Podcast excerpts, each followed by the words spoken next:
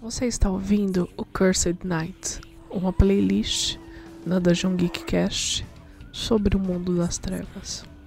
Aqui você vai ouvir um pouquinho sobre World of Darkness e sua extensão.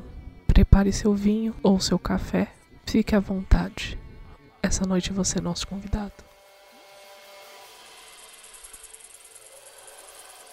Bom dia, Brasil. Boa noite, Itália. Estamos aqui, mais um podcast reunidos, mas dessa vez temos uma proposta diferente. Acho que quem me conhece, conhece o Boi, sabe que nós gostamos muito de um jogo que é o mundo de World of Darkness, né? Uma coisa que nós gostamos muito, já jogamos há muito tempo já participamos de, de podcasts de, de outras pessoas, de programas de outras pessoas, pelo nosso é, pequeno conhecimento em World of Darkness. E de tanto vocês pedirem, nós estamos aqui com essa proposta de contar um pouquinho para vocês sobre o World of Darkness. Claro que com nossas peculiaridades e com a nossa pitada. Eu sou a Domi, Sou a dona dessa pensão, estou aqui com o Marco Antônio Loureiro. Olá pessoal, tudo bom? Eu sou o Boi. Para vocês aí que estão acompanhando nosso trabalho aqui no, nesse podcast incrível, é, um grande abraço. Né? Espero que vocês gostem dessa série. Né? Neste momento nós inauguramos a série de World of Darkness para o nosso podcast uma série que irá desbravar os muitos cenários que compõem o World of Darkness e, e tudo mais. Espero que vocês gostem e possam nos acompanhar nessa viagem sombria em direção a, a, aos horrores que, que rastejam pela noite. Para começar, o nome dessa série será Cursed Nights. É, nós vamos falar um, um pouquinho mais para frente desse projeto, que é o, o Cursed. É, pretendemos destrinchar o World of Darkness, principalmente os livros e os jogos que nós temos mais é, competência para falar, né? Uh, vamos começar explicando um pouquinho do World of Darkness? Vamos. É, o mundo das trevas, né, World of Darkness, ele foi criado para nos anos 90 como uma é, como é que eu vou explicar isso? Como uma uma realidade, né, como uma uma tradução do mundo que vivíamos de uma maneira mais sombria. Então, é como se você colocasse uma lente, né, na frente dos seus olhos e pudesse enxergar um mundo das trevas, um mundo que é, é vasto como o nosso, um mundo que é, é, terrível como o nosso, terrível entre aspas, né? Porque é, no mundo das trevas você tem aquela visão sombria de tudo. Então, aquela rua que você viaja, você anda todo dia. No mundo das trevas, ela é muito mais sombria. As cidades são mais góticas, as cidades são mais terríveis. Lembrando também que o World of Darkness ele chegou num momento onde se jogava muita fantasia, né? No, chegou bem na, no auge do D&D. É, tínhamos o GURPS, tínhamos outros sistemas com jogos genéricos, mas nenhum com essa proposta meio obscura, sabe? E a temática de, de vampiro, de lobisomem, sempre foi muito aceita no cenário do cinema. Sempre foi algo que encantou, sempre foi algo que despertou o interesse de pessoas. É, eu, eu, eu digo que o, o mundo das trevas, que começou com um vampiro, ele vem com uma proposta um pouco diferente dos jogos que existiam na época, que é uma proposta bem mais narrativa.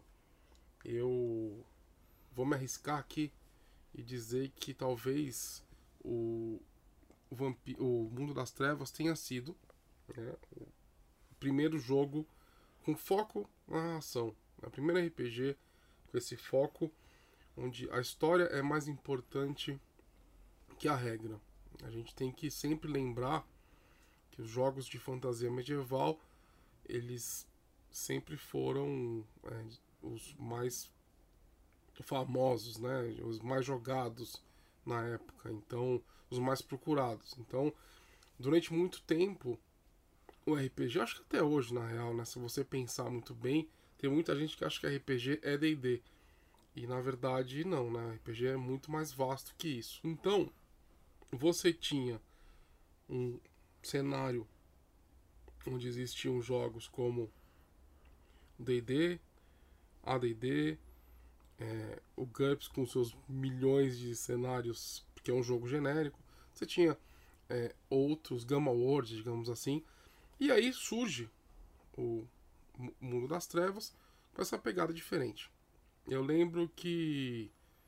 E, e só para concluir, o Mundo das Trevas ele é o nosso mundo visto com uma lente mais sombria, com criaturas que vêm do folclore mundial, digamos assim.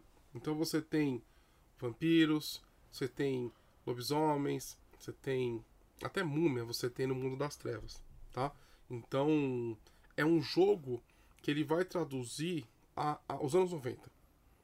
Tá? É um jogo que traduz aquela vibe, aquele mood dos anos 90. Então, é, aquela coisa, né? Nos anos 90 você não tinha celular direito. Então, você, eu lembro de ligar para meus amigos usando ficha no orelhão, né? Câmera de segurança era uma coisa bem é, preta e branca também, né? Não, tem, não tinha essas câmeras é, de alta definição não, que tem hoje, nunca, né? Nunca. Você tinha. É, é, em alguns lugares só você tinha câmera e você tinha literalmente você tinha um monte de cantos obscuros e que você podia entrar. Câmera fotográfica era uma coisa extremamente cara, não era todo mundo que tinha. É. Hoje a tecnologia, com um clique, tirou do bolso, acontecendo alguma coisa na rua, 20 pessoas ali no mínimo filmando. A informação ela chega muito mais rápido para as pessoas do que naquela época, né? Sim, nos anos 90 eu me correspondia com pessoas via carta, gente. Então, Hoje eu acho que não existe nem esse pensamento, né? Você manda um WhatsApp pra pessoa, você manda uma mensagem pra pessoa, né? Você tinha que ligar. Eu, eu vejo muita gente hoje em dia que não liga, que não gosta de ligar. A pessoa manda uma mensagem perguntando se vai ligar. E, e, naquela época você não tinha escolha, você ligava, porque. ligava no fixo, né? E, e, e, era isso. Então, se você pensar com os olhos de hoje, os anos 90 eles eram um, um, anos é, obscuros, diferentes, né? Então, o, o World of Darkness ele traduz exatamente o sentimento desta época. Bom, é, antes de falar um pouquinho do que é, um pouquinho mais para frente, porque nós demos uma resumida já do que é World of Darkness, vamos contar um pouquinho como que foi então a nossa inserção no World of Darkness. Como que a gente conheceu? Exato, começa pelo boi. Olha. Que você é mais velho. Primeiros mais velhos. eu lembro que eu era, sou, né, até hoje, um velho. aficionado pelo pelo D&D, pelo pelos mundos de fantasia. Sou apaixonado pelos cenários do AD&D, do D&D e tudo mais. Né? E eu lembro que eu estava em um no encontro internacional de RPG andando na marquise do Ibirapuera e eu olhei para uma mesa, né? E como é que era, como é que eram os encontros internacionais? Você que não, nunca foi ou que só foi nos, nos novos, né? Nos eventos, né? Porque faz muitos anos que não tem eventos de RPG, né? Grande eu acho assim, que não. grande voltou agora com diversão Exato. offline. Mas, Mas- o Diversão Offline é um, é um pedaço do que era o, o internacional. É, o, Não o- tem como exato, mensurar. Era, concordo. era gigantesco. Concordo com você. Mas o, o Diversão Offline vai chegar lá. Com certeza, mais cedo ou mais tarde vai chegar lá. Então o que você tinha? Ele era um evento organizado pela Devir, a livraria que é a pioneira em, em trazer livros para o Brasil. E reuniam diversos jogadores e sempre tinha uma atração internacional, ok? E você podia ou jogar como mestre, então você se inscrevia como mestre, ganhava um kitzinho de, de brindes, né, e tudo mais, e você ou você se cadastrava como jogador nessas mesas. Eu lembro que tinha uma como se fosse um painel onde você ia se cadastrando nas mesas e tal. Estava num desses encontros eu acho que foi o segundo, se eu não me engano. Eu não vou lembrar direito. Eu estava no segundo encontro internacional. Quando eu vi um rapaz oriental que ele tava de sobretudo, todo gótico. Então imagine minha cabeça na época, né? Eu, aquela cabeça do D&D, querendo matar dragão, ia encontrar o, o, a classe mais legal no AD&D.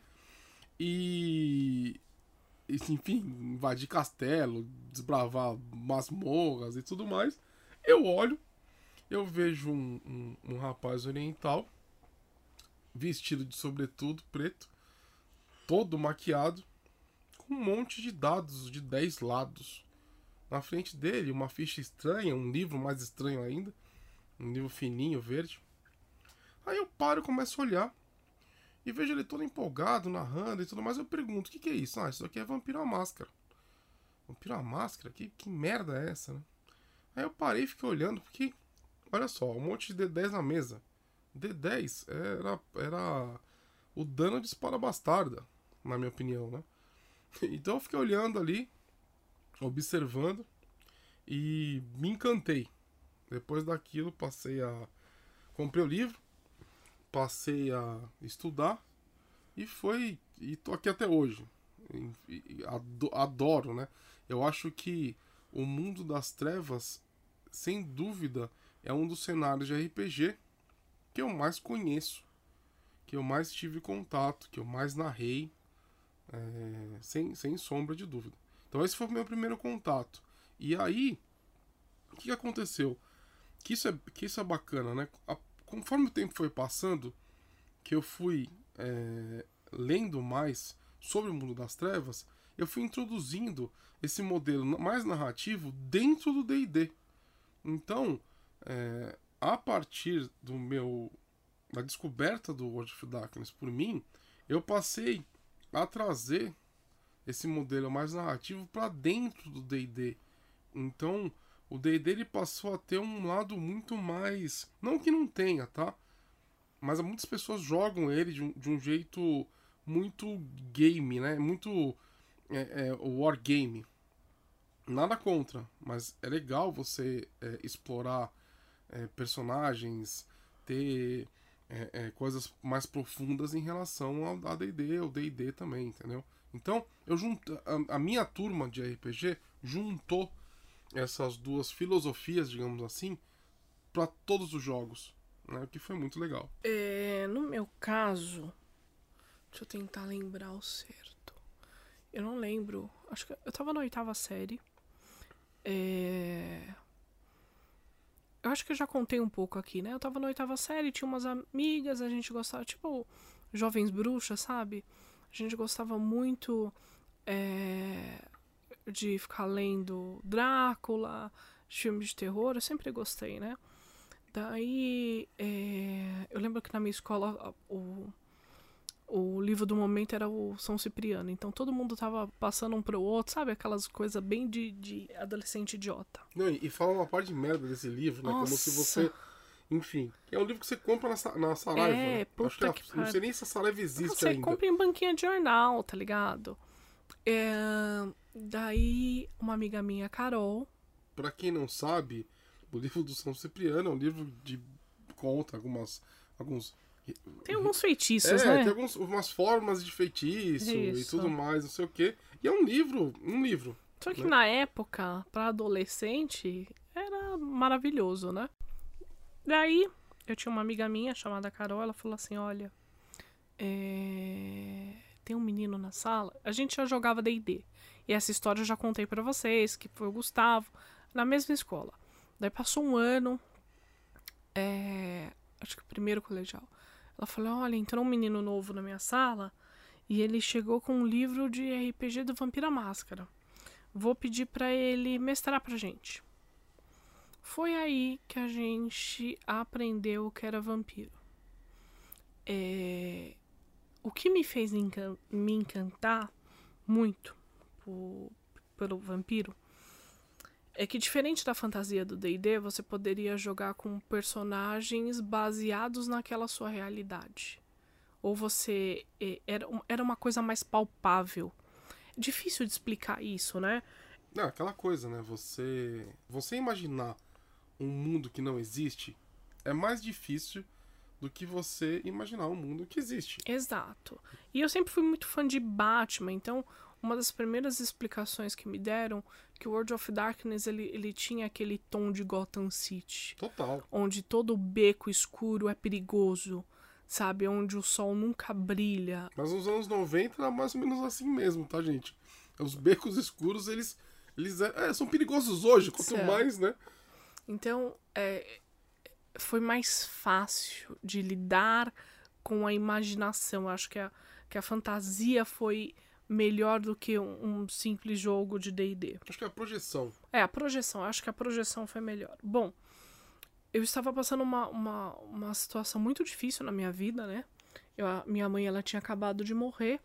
E, e o, o World of Darkness, ele foi um escapismo.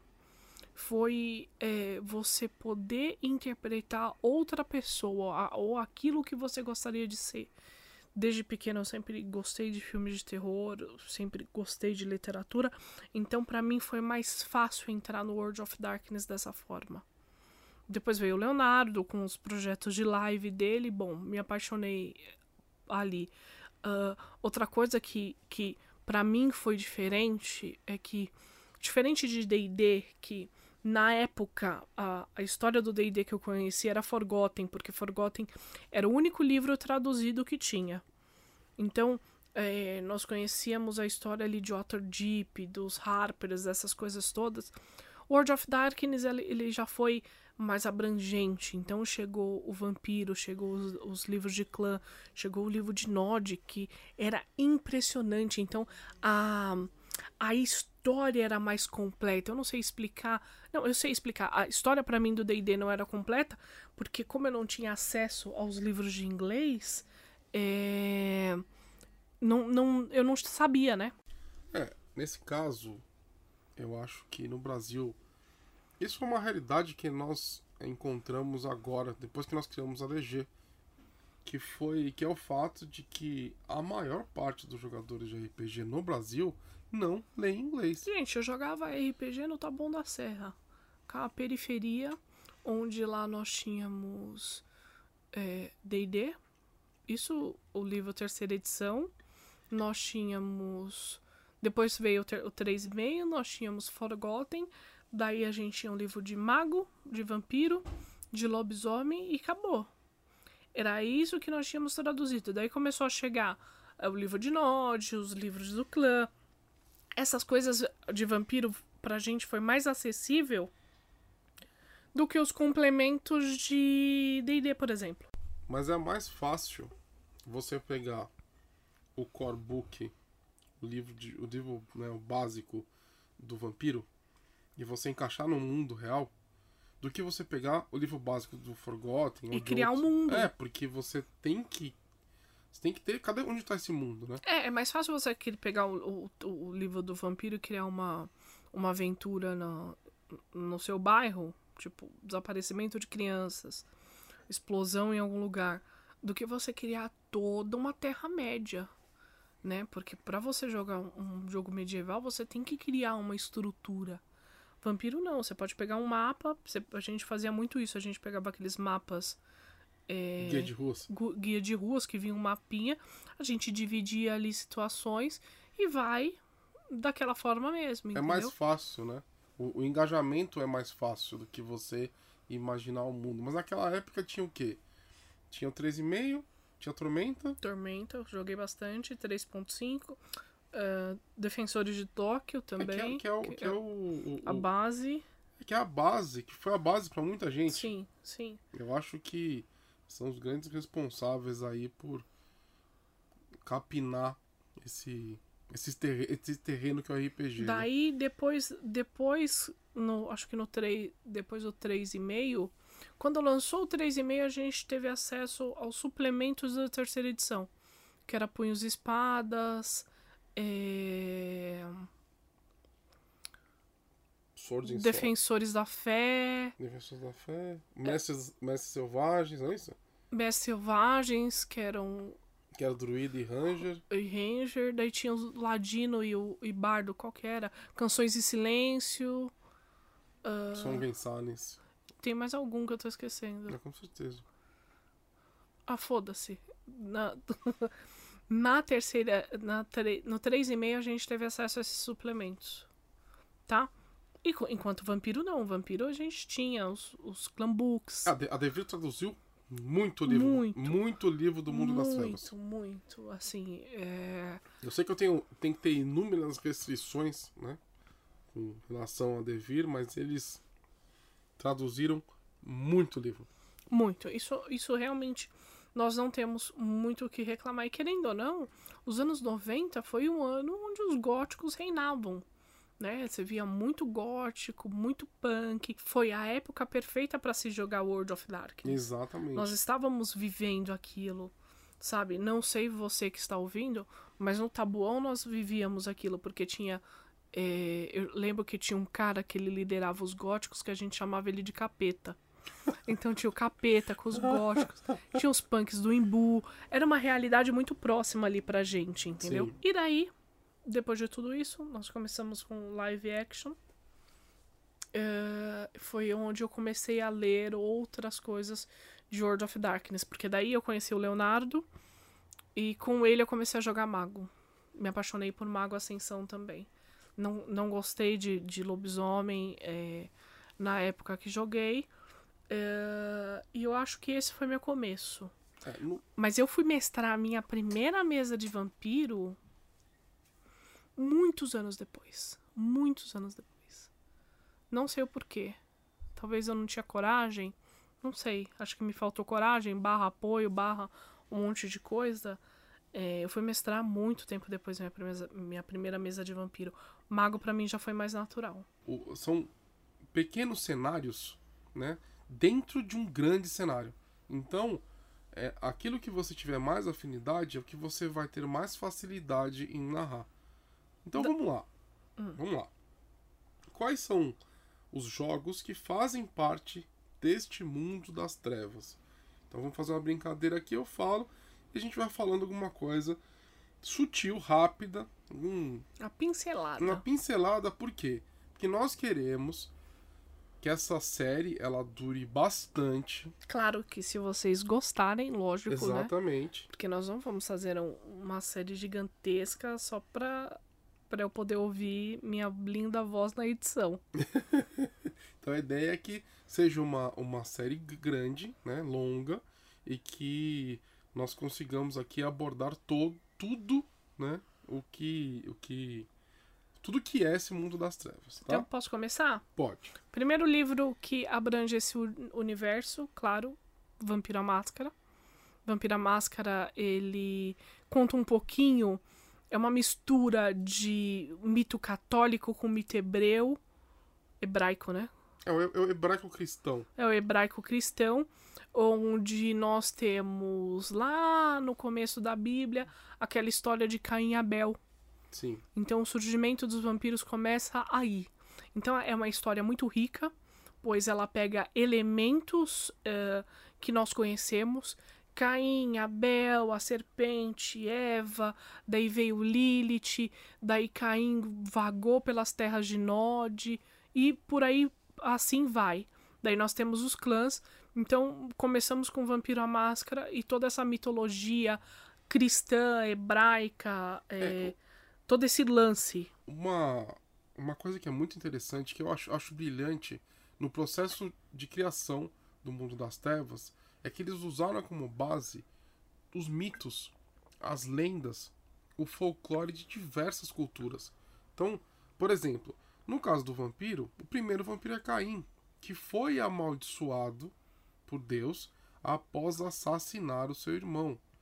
Você tem vampiros que eles saíram de lendas da Europa Oriental.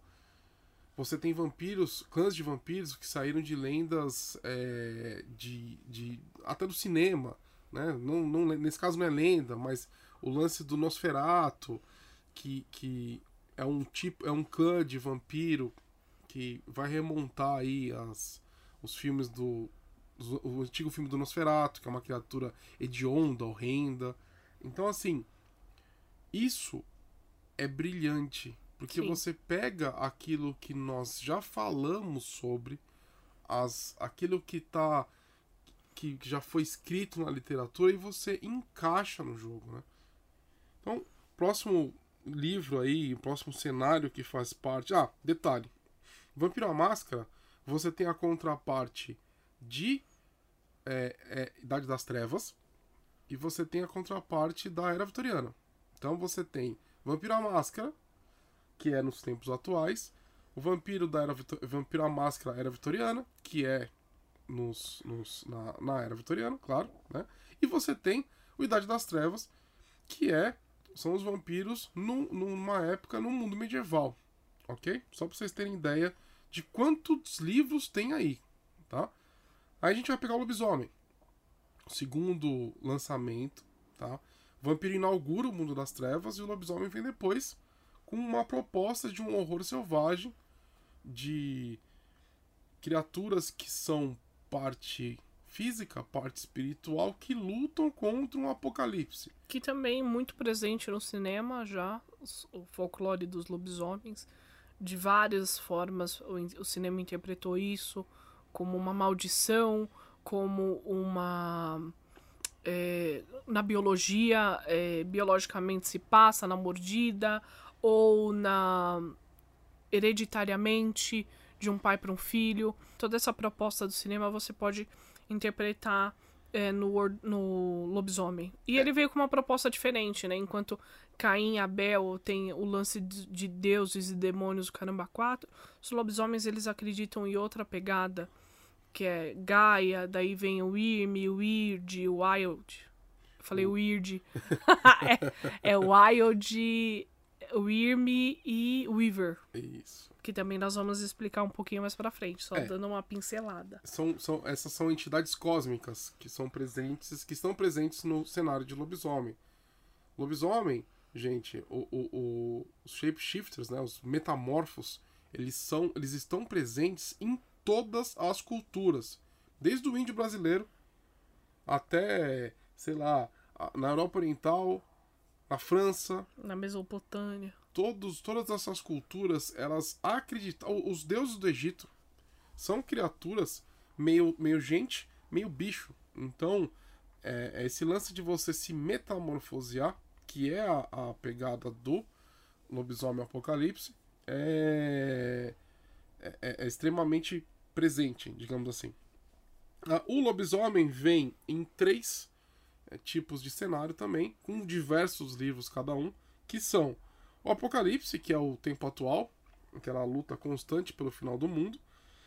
O Dark Ages e o Wild West, né? O Idade das Trevas e o, o, o, o, o Oeste Selvagem, que é o quê? Bang é você bang, né? jogar o lobisomem no Velho Oeste, gente. E a peculiaridade interessante é que o próprio livro ele tem uma marca de bala, né? Não, é muito legal. E, e assim, é super diferente você poder jogar com metamorfo no, no, no, trocando bala, né? No, numa, contra uma diligência, enfim. É tipo jogar com Clint Eastwood. entendeu? Ele sendo lobisomem. É, Clint, Clint Lobo. e agora, não menos importante, terceiro livro, Mago Ascensão, que sai para digamos assim, questionar tudo, tudo que já foi lançado, né? Porque o Mago ele é um sistema ele é um jogo extremamente interpretativo. Extremamente complexo. Cada pessoa que lê o, o livro interpreta o jogo de uma forma diferente. É, é, é, impressionante isso, tá? E você... Então vamos lá. Vampiro você joga com vampiros e aquela coisa. O nome do jogo é basicamente o nome daquilo que você interpreta. Então vampiro, Você joga com o, o, a criatura vampiro, né? Aquele horror pessoal de você se tornar uma, um predador né? de, de seres humanos. Você precisa de sangue para sobreviver. Você tem o lobisomem, o Apocalipse, que é um jogo de horror selvagem, um jogo que você. O mundo tá acabando, o mundo tá morrendo nas garras de uma criatura, de uma entidade cósmica chamada Wyrm, e você é um, um herói que está fadado a morrer no final dos tempos e para salvar o mundo, tá? Essa é a pegada do lobisomem. E aí chegamos no Mago Ascensão, onde a busca do jogo é, é, é você ascender, você se transformar você, você ir além da realidade. É um, pode parecer às vezes uma luta meio egoísta, mas o Mago Ascensão ele veio com uma proposta de você jogar com um ser humano que morre com um tiro. Só que você tem uma peculiaridade que você foi escolhido por um avatar e você despertou. Você enxerga a realidade da forma que realmente ela é. Sabe, aquela escolha que o Neil fez em tomar a pílula, você faz isso também. Então você desperta para uma certa realidade. Só que daí os seus olhos abrem mais do que o universo de vampiro ou lobisomem, tá? Porque enquanto os vampiros estão preocupados com, com a sua terra, com o seu poder ali, os lobisomens eles estão cegos na luta contra o Irme, você consegue enxergar o universo todo e o problema que o universo tem. Então você conhece outros planetas, outros reinos. É, ao jogar mago, você percebe que a situação é muito mais embaixo do que você acha. E também temos mais uma lenda bíblica que acredita-se que a primeira maga que existiu foi Lilith. E que graças a Lilith, Caim desenvolveu o que nós chamamos de disciplina.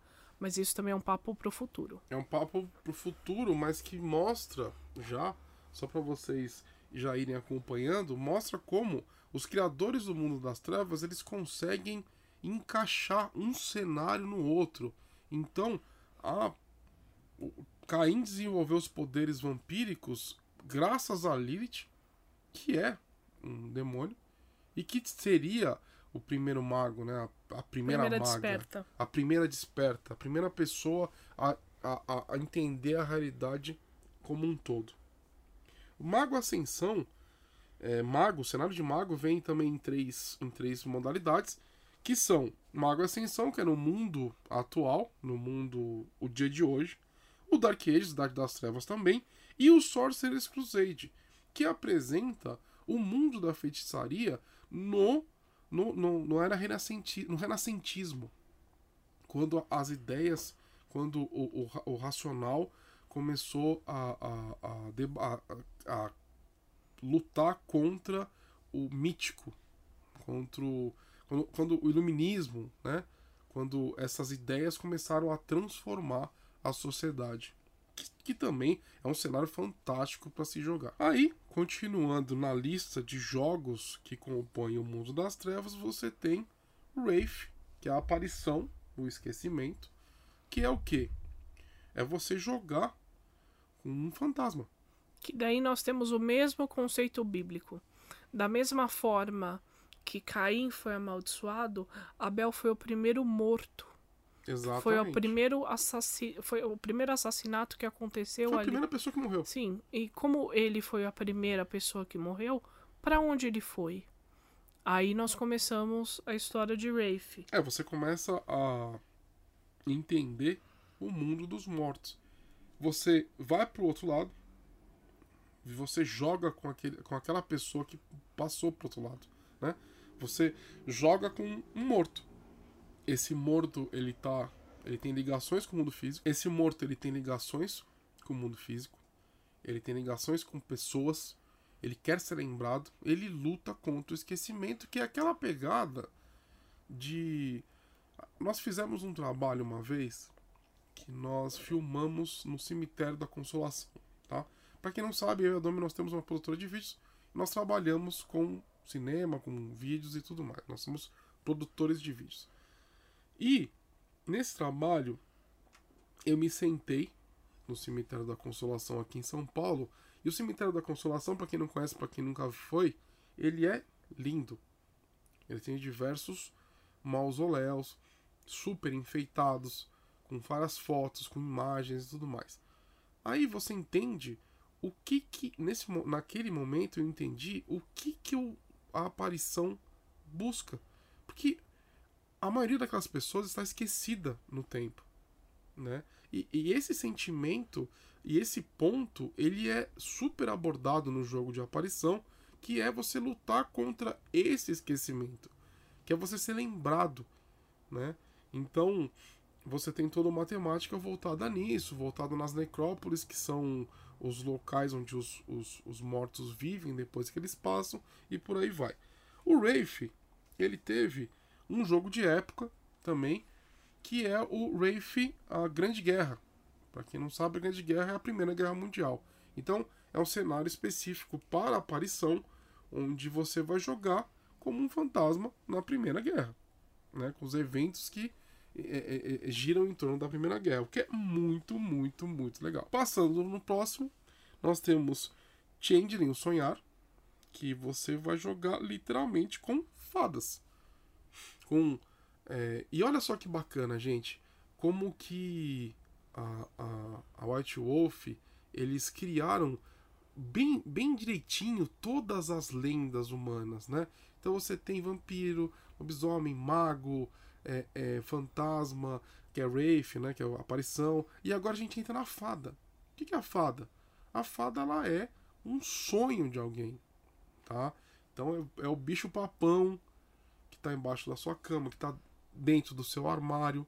É, é, são são as, as histórias de, de, de fadas inglesas, escocesas, irlandesas e tudo mais. São os folclores é, da Europa Oriental, como as Sluas, que é um tipo de fada. Então, assim, eu costumo dizer que jogar Changeling é você jogar um, um, um, jogo de fantasia medieval dentro do mundo das trevas, né? Você, a fada, ela luta contra uma força. A fada é um, é um ser, para vocês entenderem, ele é um ser de pura criatividade. Para você fazer um poder com uma fada, você precisa pagar uma prenda que é fazer algo criativo. Você não consegue fazer isso mais de uma vez. Diferente do mago, que tem as rotinas, a fada, ela precisa fazer cada vez uma, algo diferente para aquilo acontecer. Ela brinca com a criatividade. Então a fada, ela vai lutar contra a banalidade, com as pessoas que não acreditam nisso. Aquela coisa Sim. Do, do, do filme do. Acho que é Peter Pan, que quando que a, que a Sininho fala assim, ah, toda vez que você falar que não acredita numa fada, alguém, ela morre, sabe o tipo de coisa? É, isso tá dentro do jogo de fada. Depois, nós temos um jogo muito legal. Ele teoricamente não deveria entrar na, na, na lista de, de cenários, hum. porque ele é, na verdade, um suplemento para vampiro, que são os Coejins, que é um jogo dos vampiros do Oriente. Mas eu. Mas ele tem um cenáriozinho, né? Ele tem uma pequena história ali, dá pra não, você. Tem uma vasta é, história, então, tem uma então. coleção inteira. É, não, não tem.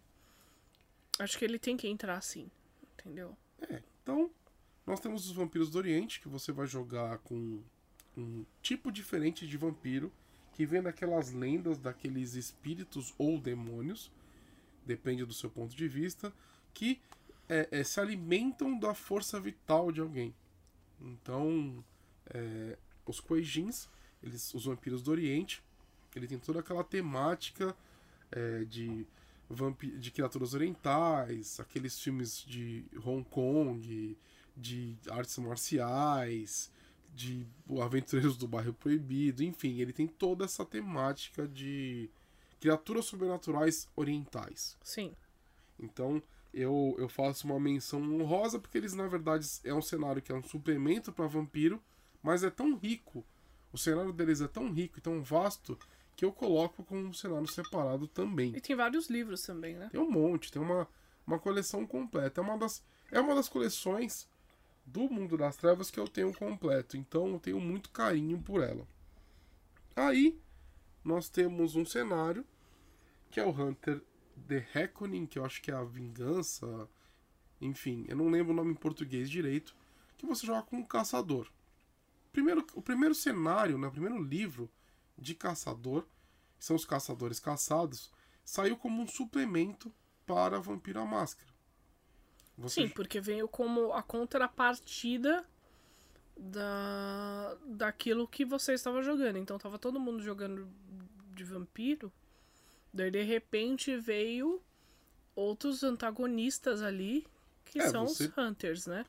você a partir do momento que você tem um anti-herói, como vamos colocar o vampiro assim, você precisa de antagonistas. Porque no próprio cinema ele, ele é, reforça sempre a vinda de um caçador. A necessidade de um a, caçador. a necessidade de um caçador. Então nós temos retratado aí Van Helsing, ah, Supernatural, Buffy. ah, Buffy é, e vários a outros. gente falou de Buffy mesmo aqui. Mas Buffy, querendo ou não, é uma referência muito boa pra cultura pop dos anos 90, né? Como é que chamava aquele vampiro que depois virou caçador também? Não, Spike? Aí eu já.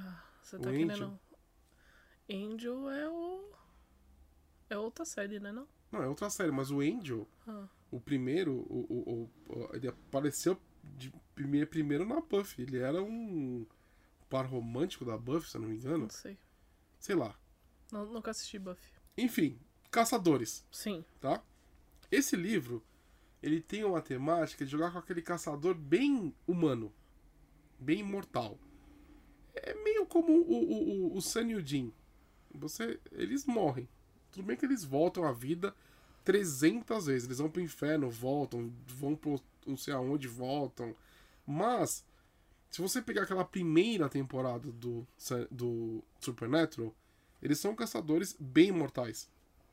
Bem, assim, é, frágeis. É isso que eu quero dizer. Depois de um tempo, a White Wolf ela lançou o Hunter The Reckoning, que é um, um- que você joga com caçadores super poderosos, né? Eles passam a ser uma um efeito colateral dos dos da, da Terra, digamos assim, né? Tanto que eles são imbuídos, né? Você, eles são chamados de imbuídos. Al- alguém, alguma força imbui eles com poderes. É porque passou um tempo, os vampiros eles começam a, a abraçar em cadeia, então existe, começou a existir muito vampiro. Né? O número de vampiro por população é gigantesco. Então foi uma forma da, da Terra reagir ali, daquela situação, reagir do outro ponto do xadrez, é, começar a jogar. É, Então, muitos falam que quem imbuiu esses caçadores, que não só caçam vampiros agora, eles caçam de tudo. Os caçadores caçados também caçavam de tudo. Mas era aquele mas o foco era mais é, É, vampiro, porque né? era- eles eram frágeis, enfim, Sim. tinham pouca magia, pouco poder. Os caçadores, o Hunter the Reckoning, você tem. é, eles são capazes de tudo, né? Tem, tem muita. No livro fala que eles talvez tenham sido imbuídos por anjos, né? Ou por alguma força celeste. Então eles têm poderes. Eles são bem fortes. Um, um- um caçador, o Reckoning, ele, ele é muito forte Sim. ele consegue é, é, é, tem um poder que ele, ele transforma aquilo na, na- no material que vai causar dano à criatura, enfim. Eles são muito fortes mesmo.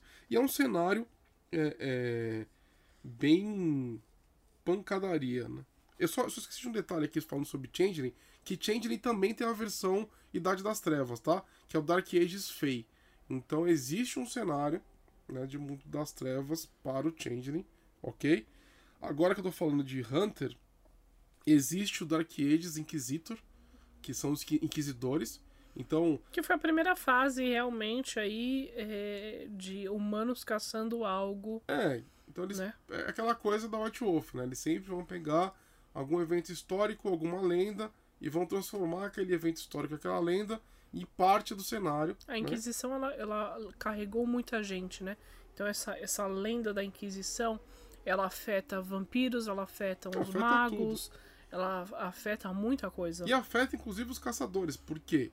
Porque a Inquisição, ela não foi só coordenada por caçadores. Você tinha outras criaturas sobrenaturais Influenciando. influenciando o que aconteceu. Por isso que aconteceram torturas e etc. Então eles, é, é um cenário rico, daria alguns episódios só para falar sobre a Inquisição né, no, no, no jogo. E a Inquisição ela tá de volta agora no, no Vampiro Quinta Edição. Que é a segunda Inquisição. Exatamente. Não necessariamente está bom, mas temos que pontuar que ela voltou. Ela voltou e voltou de uma forma que transformou o cenário de, de, do mundo das trevas, que agora o vampiro, só dando uma pincelada na quinta edição, ele precisa se esconder dessa segunda Inquisição. A própria Camarilla virou uma sociedade secreta.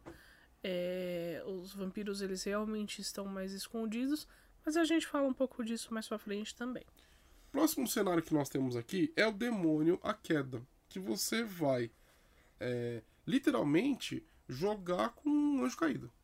Então você vivia em alguma espécie de dimensão, o inferno, né? a prisão que aconteceu depois da rebelião de Lúcifer.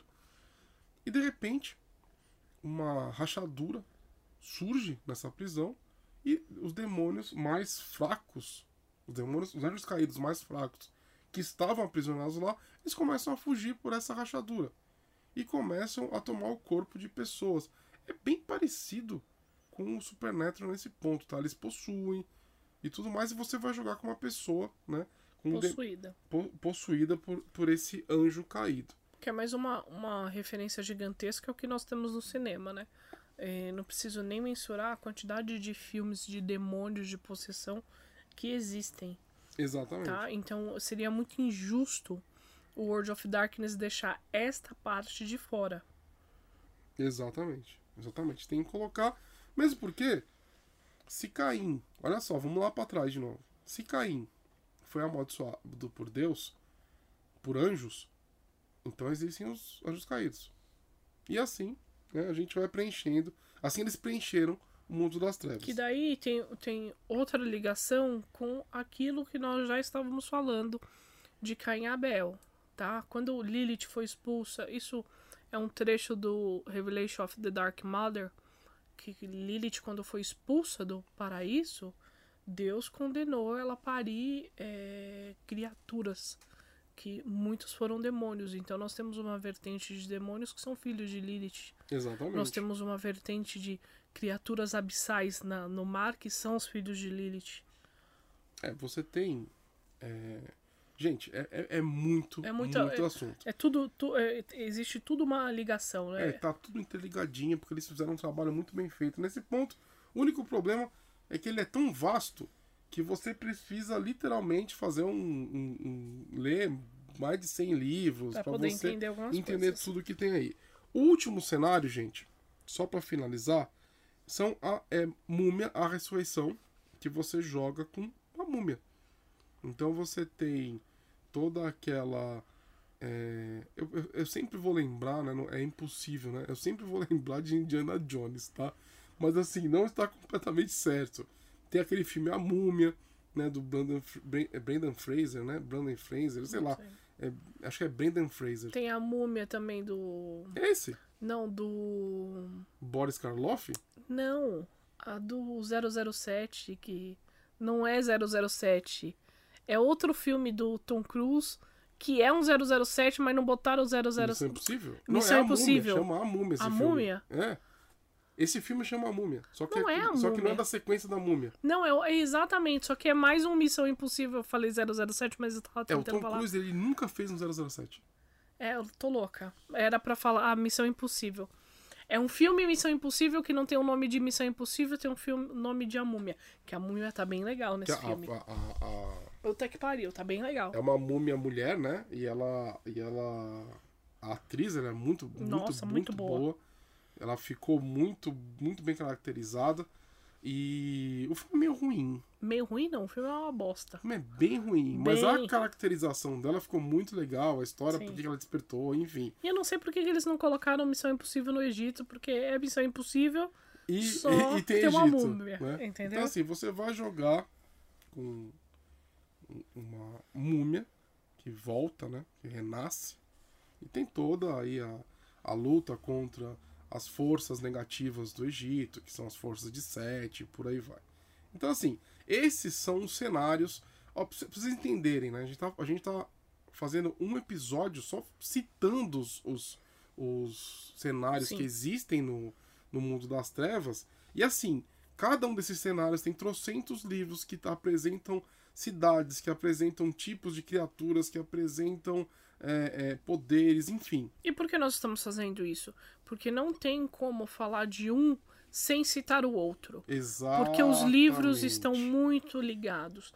Existe um livro de Wolf que você percebe que lá naquele livro o antediluviano malcaviano está sepultado naquele lugar porque tem uma filha de Gaia fazendo com que ele durma. Isso. Então você só vai ter essa leitura num clan book Exatamente. de lobisomem que você vai saber onde está um antediluviano vampiro. Não, a própria, a própria, o próprio livro de Nod, que conta a origem dos vampiros, como que eles surgiram, quem foi o primeiro e tudo mais, não sei o que, vai falar de Lilith que tá ligado com o cenário de mago, que tá, Sim. enfim. Então é impossível. E depois do livro de Nod, eles fizeram os Revelations of the Dark Mother, né? Exatamente. São, é um livro totalmente para contar um pouco da história de Lilith e quem é essa figura tão importante nesse cenário. Se eu falo, por exemplo, existe um clã de vampiro que são os clãs Giovannis, que eles são necromantes. Se eu falo sobre esses necromantes, se eu falo que eles têm poder sobre as aparições, eu preciso dizer para vocês que essas, as, essas aparições, o que elas são. De onde que elas vieram, onde, onde, onde que elas habitam, como elas se reproduzem, do que, que elas se alimentam. Exatamente. Bom, nós conseguimos falar um pouquinho para vocês o que, que é esse universo, uma pincelada desse Bem light. universo do World of Darkness. Agora nós vamos falar um pouquinho do porquê Cursed Nights. O, o que, que é isso? Por que, que o nome dessa playlist vai ser Cursed Nights? Que diabo é isso? Só que a, pessoa, a melhor pessoa para falar o que é o Cursed é o Boi. É, pra você que chegou e viu ali Cursed Nights, World of Dark, que merda é essa, né? De onde que eles tiraram esse nome? Bom, há muito tempo eu, eu fiz. Durante muitos anos eu fiz parte de um projeto de lives. Não, mas há muito tempo mesmo, gente. Tipo, muitos anos atrás. Eu fiz. Nossa, não sei nem quantos anos foram, não sei nem quantos lives eu fiz, mas foram muitos. O projeto chamava One World by Night e eu fazia parte do São Paulo by Night, que é o teoricamente o cenário, né, que, que era um grupo de pessoas, é um fã-clube, na verdade, né, que criou um jogo, uma campanha que durou muitos anos e enfim, na cidade de São Paulo, ok? Só que o que acontece? Eu estava num, era um ano, eu não lembro que ano que era, 2003, 2004, 2002, não lembro qual ano foi. Mas eu estava insatisfeito com o By Night por N motivos. Mas o principal naquele momento é que para eu ter alguma coisa na minha cidade, existe um, para vocês entenderem no onde By Night você tem uma certa burocracia, ok? Você tem pessoas que são coordenadores, são, são responsáveis por determinadas coisas. Então, por exemplo, você tem o coordenador do Sabá, você tem o coordenador de um clã e tudo mais. Se eu quisesse ter alguma coisa na minha cidade, eu teria que pedir permissão para essa pessoa. E às vezes você tinha problema com essa pessoa, né? Você tinha que lidar com o ego dessa pessoa porque era, gente, era como se fosse uma política é, é, infinita para você jogar o joguinho. Então, isso era um saco. Né? E eu sempre quis contar a minha história. Então, em 2003, vamos pegar essa, essa data como oficial aqui, porque eu não lembro. É, eu criei o Cursed. O Cursed foi uma. Era uma mesa em Dark Ages que teoricamente iria se transformar num live. Eu narrei você vê pra todo, uma galera que eu conhecia durante muitos anos e nunca viram live. Por quê? Porque a gente sempre teve aquele receio. Putz, eu vou transformar em live, eu vou chamar esse bando de gente do By Night, sabe? Enfim, não funcionou e eu nem quis que isso acontecesse. Né? Daí aparece eu na vida de Marco Antônio. Nos Furacão Domênica. Nos conhecemos no By Night, como vocês já sabem, pelo menos eu espero que vocês saibam, porque eu espero que vocês tenham ouvido os outros podcasts. Se você não sabe, corre lá no podcast para você ver como nos conhecemos. É o do live, né? É, nós falamos no, do, da apresentação, eu acho. Ah, sim. Daí. É o primeiro do primeiro. Acho que o primeiro. É o episódio zero. Exato. Contamos um pouco como nos conhecemos ali eu sempre fui apaixonada pelo World of Darkness, Marco Antônio estava perdendo totalmente o interesse. Saímos do, do é, São Paulo by Night. E por muito tempo ficamos sem jogar. Daí, uh, eu sempre enchendo o saco do boi pra gente voltar e não sei o que. Tiveram algumas mesas. Eu fiz a mesa em Roma. Fez, ele fez a mesa em Roma. Jogamos com algumas pessoas, mas nunca vingou. O, daí ele, ele trouxe, ele me contou a história do, do Cursed. Eu quis jogar, nós jogamos algumas vezes, mas nunca vingou, nunca foi algo que nós jogávamos todo mês. Eu tenho um amigo chamado Bush que ficou enchendo a merda do meu saco porque ele queria jogar uma mesa de ancião. Porque no Bom a gente nunca teve a oportunidade de jogar com décima geração para baixo. Porque a gente sempre era décima terceira, décima segunda, às vezes décima primeira, mas a gente ainda tomava pau de policial. É, porque policial no Tabuão, nossa senhora, era pior do que a Wirme. É, o Bush queria muito jogar uma história de ancião. E eu falei para ele, não, eu mexo, eu mexo. Eu fiquei enrolando ele, ele ficou enchendo o saco, enchendo o saco. Eu falei assim pro boi. Na época eu tava assistindo o seriado Spartacus, né? Falei assim, puxa, eu vou pegar um pouco da sua ideia e vou fazer um cursed meu, pegar uma cidade ali para mim. É, eu gosto muito de. É, da história de Roma, Roma Antigo, caramba, 4. Só que o cenário de Roma ele já tinha construído. Eu falei assim, poxa, eu vou criar um negócio diferente. Então eu criei Capua, que é uma cidade próxima de Roma, que na época é, do, da, do Império de Roma, Capua era muito ativa, porque tinha os Ludos, a Revolução de Espartacus foi lá. Falei, vou criar um jogo diferente aqui. A gente continua com a história do Cursed sem mexer ali, só que daí eu criei algo meu. A mesa começou com quatro pessoas. Depois a mesa virou seis pessoas. A mesa virou oito pessoas. Eu daí... era jogador no início. É, o Boi jogava. Ele jogava com a Ashera. Sim. O Boi jogava com a Ashera. É... De repente eu tinha dez pessoas jogando na minha mesa. Comecei, tava lá, linda, mestrando para as dez pessoas. E um monte de gente queria jogar ainda. Por quê? Porque nós já, tinha, nós já estávamos jogando há mais ou menos um ano. Sim. Quando eu tinha as 10 pessoas, eu tinha feito um ano de mesa. E tinha um monte de gente querendo jogar, um monte de gente sabe, querendo saber o que era, porque a gente jogava no, no, na Dungeon Geek na época. E era uma mesa de 10 pessoas, todo mundo jogando, jogando vampiro, e todo mundo ficou intrigado com aquilo. Falei assim: bom, para eu poder abrir a mesa, eu vou precisar de, de gente para me ajudar.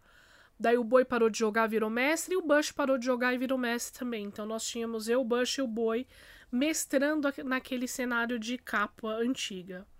A mesa começou a crescer, começou a crescer, daí tinha 15 pessoas, daí tinha 20 pessoas, daí chegamos a 30 jogadores. É, e eu percebi que não dava mais pra gente continuar naquele universo. Não dava mais pra gente continuar, porque nós, nós já estávamos chegando é, no ano 4 a.C. Não, na verdade, foi o final de um ano que você queria jogar. Sim.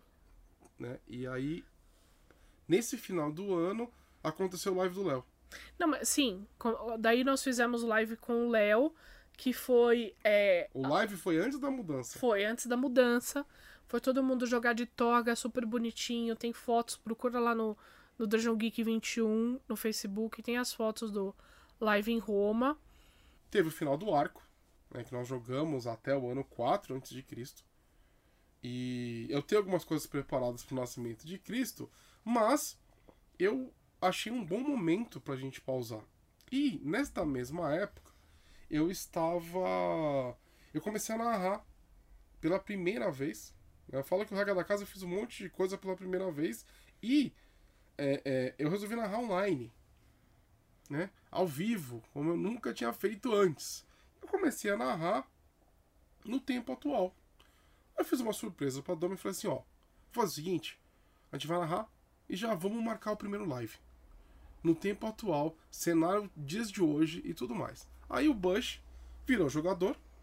A Domi continuou sendo narradora porque ela é uma excelente mestre, não, não dá para perdê-la como narradora. E a gente trouxe Né? Então, eu já tinha história escrita na Idade Média. Agora, depois de um ano com a Crônica da Dome em Roma, em capa, eu já tinha a história de Roma Antiga escrita. Então, eu trouxe para o, o, o, o cenário, finalmente, depois de muitos anos, acho que são mais de 17 anos escrevendo esse negócio, eu trouxe para o mundo atual. E aí, formamos o Cursed Knights, né, na nova versão, que aí surgiu esse logo, aí surgiu é, a, a, cidade de São Paulo como um cenário que tá muito legal, o cenário da cidade de São Paulo. Gente, na hora que a gente liberar esse cenário, vocês vão gostar bastante, porque tem muita coisa que é criação nossa, que é criação minha, que de muitos anos aí, que de estudo, de conhecimento de mundo das trevas. Então, o dia que eu conseguir formatar direitinho esse cenário, ele vai ser lançado no Storytellers Vault, com certeza, com a marca Cursed Knights, que é o nossa, a nossa marca aí de, de, de lives, tá? E, enfim, tivemos quantos lives, Domi? Oficiais? Dois, hum, né? Dois oficiais. Foram elogiados até pela Watch Wolf em Sim. si. Nós tivemos um na casa do pornô. Na casa do pornô? É, no, da casa que era cenário para filme pornô também. Foi o primeiro live. E É. um casarão nos jardins. É, maravilhoso. Nossa, cara, como é lindo. E tudo isso você pode ver as fotos, gente, no Dungeon Geek 21, lá no Exatamente. Facebook. Tem no Facebook, tem no Instagram as fotos. Pode dar uma olhada e dar uma conferida lá. Aí o que acontece? Por que nós resolvemos chamar essa playlist de Cursed Knights? Porque é o nosso projeto do World of Darkness. E nós queremos passar também não só o que está escrito, mas a nossa visão de World of Darkness. É, Exatamente. nós, não, nós não colocamos a playlist de Vampiro à Máscara porque nós vamos falar muito a nossa visão. Isso é muito importante você prestar atenção, tá? Porque muitas coisas aqui nós vamos falar que são nossas interpretações daquele livro. Exatamente. Você pode jogar de outra forma, você pode interpretar de outra forma. Algumas coisas não tem como, porque ali a regra ela é clara. Algumas situações não tem como a gente especular, porque ela está ali no livro. Só que quando você abre o livro de Nod e você lê algumas coisas, algumas você sabe como que é, porque lá está escrito detalhadamente. É, exemplo, tem uma passagem lá explicando o laço de sangue como foi criado. Só que existem outras coisas que é pura interpretação. Exatamente. Então nós resolvemos colocar o nome do nosso projeto nessa playlist porque nós queremos passar o nosso ponto de vista, a forma que nós interpretamos esse livro para vocês. Tá bom? Nós não queremos cagar regra, nós não queremos falar que a gente joga melhor do que o outro ou que o, que o outro joga tá errado. Não, nós só queremos passar a nossa visão de jogo. É mesmo porque é, o mundo das trevas foi criado para você é, construir a sua visão em cima. Tanto que existem muitas interpretações e existem muitas coisas que eu incluí no jogo, né? Eu criei coisas da minha cabeça, da minha forma de pensar. Tem, tem certas partes do mundo das trevas que a gente vai até citar, mas que eu vou falar, isso eu mudei porque para mim não faz sentido. Sim. Entendeu? Então, é, é, é, é- isso é, digamos assim, é um especial para vocês. Exato. Bom, então eu acho que é isso. Considerações finais? Vamos para as considerações finais. Marco Antônio, Você não vai me dar um apelido hoje? hoje eu não tô no mood de dar não tá apelidos. apelidos? Não tô. Pensei que você ia falar Marco Antônio Vampiresco. Ah, super. Uau! Uau. Né? Vamp, lembra essa novela? Não, eu já Você era. assistia, que eu sei. Eu nem lembro quantos anos eu tinha quando eu tinha Vamp, Marco Antônio. Não sou tão velha Que assim. rei sou eu, né? Essas novelas merda. Não né? sei que rei sou eu. Era Essa, legal, era engraçado. rei sou eu? Essa Que é. rei sou eu? Essa eu realmente nunca ouvi. Bom, Vamp eu acho que tem até. É é porque 93, né? passou, não vale a pena ver de novo. Não, mas o Vamp é de 93, não é? Não sei exatamente. 93 eu tinha acho que é. 5 anos. Cinco anos? É. Jura? Aham. Meu Sou de 88, Marco Antônio. Deus. O ano que eu comecei a jogar RPG. Não, você já era velho. Bom, muito obrigado você que nos escutou até aqui e que nos acompanha. Isso daqui é uma playlist super especial para você e espero que vocês gostem. Para quem não me conhece, meu nome é Marco Antônio Loureiro. Eu sou autor, roteirista e estou com um livro na Amazon para vender chamado Devorador de Estrelas. Seria uma honra ter você como meu leitor ou leitora.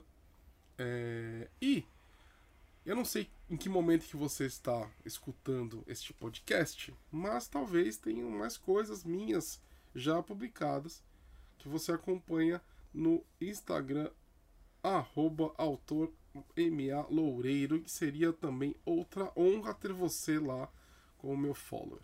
Beleza? É, muito obrigado e é sempre um prazer estar aqui.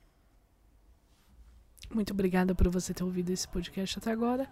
Espero que você esteja gostando. Não se esqueça, arroba DungeonGeek21. Isso no Facebook, no Instagram, no Grindr, no Tinder, onde você quiser. É só jogar no Google, arroba DungeonGeek21, para você nos seguir nas redes sociais. Um forte abraço, um grande beijo. Falou. Beijo!